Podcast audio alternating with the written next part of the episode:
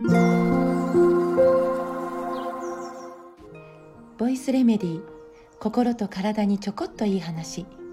元看護師ホメオパス井上真由美です。今日は過去の私が書いたブログの、えー、一つを朗読させていただきたいと思います。私たちの欲の果てにある世界。目を閉じて想像してみよう。レントゲンの何倍もの被爆だと知りながら体の隅々を輪切りにできる検査を追いかけて世界でもダントツの医療被爆国民となった私たちの欲の果てにある世界。お薬手帳がパンパンになるほどの薬が日々誕生してもがんは増えるし糖尿病は増えるし無気力も無関心も自殺も増えることを知りながらそれを解毒分解する肝臓の都合も効かないでまた今度も次の特効薬を待っている私たちの欲の果てにある世界。食べ物に土がついていたら汚くて虫がついていたら気持ち悪くて菌があったら危険だからとたくさんの薬を使って消毒しついでに遺伝子を組み替えてしまって近寄った虫が死んでしまうようなトウモロコシを素晴らしい科学の進歩だと喜んでいる私たちの欲の果てにある世界。手間暇かけることは非効率だとインパクトのある成分を化学調味料として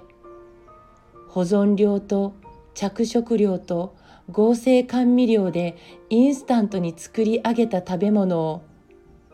大企業のロゴに根拠のない信頼を置いてどんな成分が使われているか確認することをやめた私たちの欲の果てにある世界。キラキラきらめく都会の夜景を何時間も楽しむために暮らしの便利を電気に依存しすぎることを容認するために見上げた夜空の星が消えて見えないことを気にせずに事故を起こした原発からエネルギーの選び方を学ばずに再稼働を仕方のないと見ないふりをしてメガソーラーやメガ風力を素晴らしいと称賛する私たちの欲の果てにある世界。たくさんの微生物と共存している仕組みの中で自然に抗体を作ることよりも人と距離を取り仕事をやめて表情を隠してマスクをして歩くことを最善の方法として笑わなくなった赤ちゃんや口呼吸になった子供たちやうつになって苦しむたくさんの人たちのことが見えなくなってしまっている私たちの欲の果てにある世界。その世界を今日生まれてきてくれたかけがえのない私たちの子供たちに残したいですか？取り戻していこう。本当の答えを自分の中から引っ張り上げて声に出す勇気。私たちは自由なんだから。誰からも縛られたりしないはずの。強くて優しくて自由な命なんだから。これは2020年12月1日に私が書いたブログです。朝からちょっとヘビーな朗読をしてしまってごめんなさい。ただいつもと同じ今日の繰り返しだけでは私たちが望む世界はやってこないと思うんです。今日ちょっとネットを開く時間があった時原発事故による汚染水の海洋放出のこと。今年の春から夏にかけて放出するということが、えー、今、えー、決まろうとしています。そのこと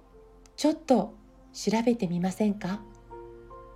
いつも気にして見ている芸能人のニュース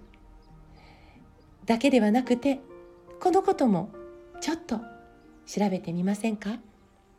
買い物をする時手に取った食品の裏の成分表示を見て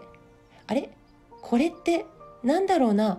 て調べてみること。やってみませんか？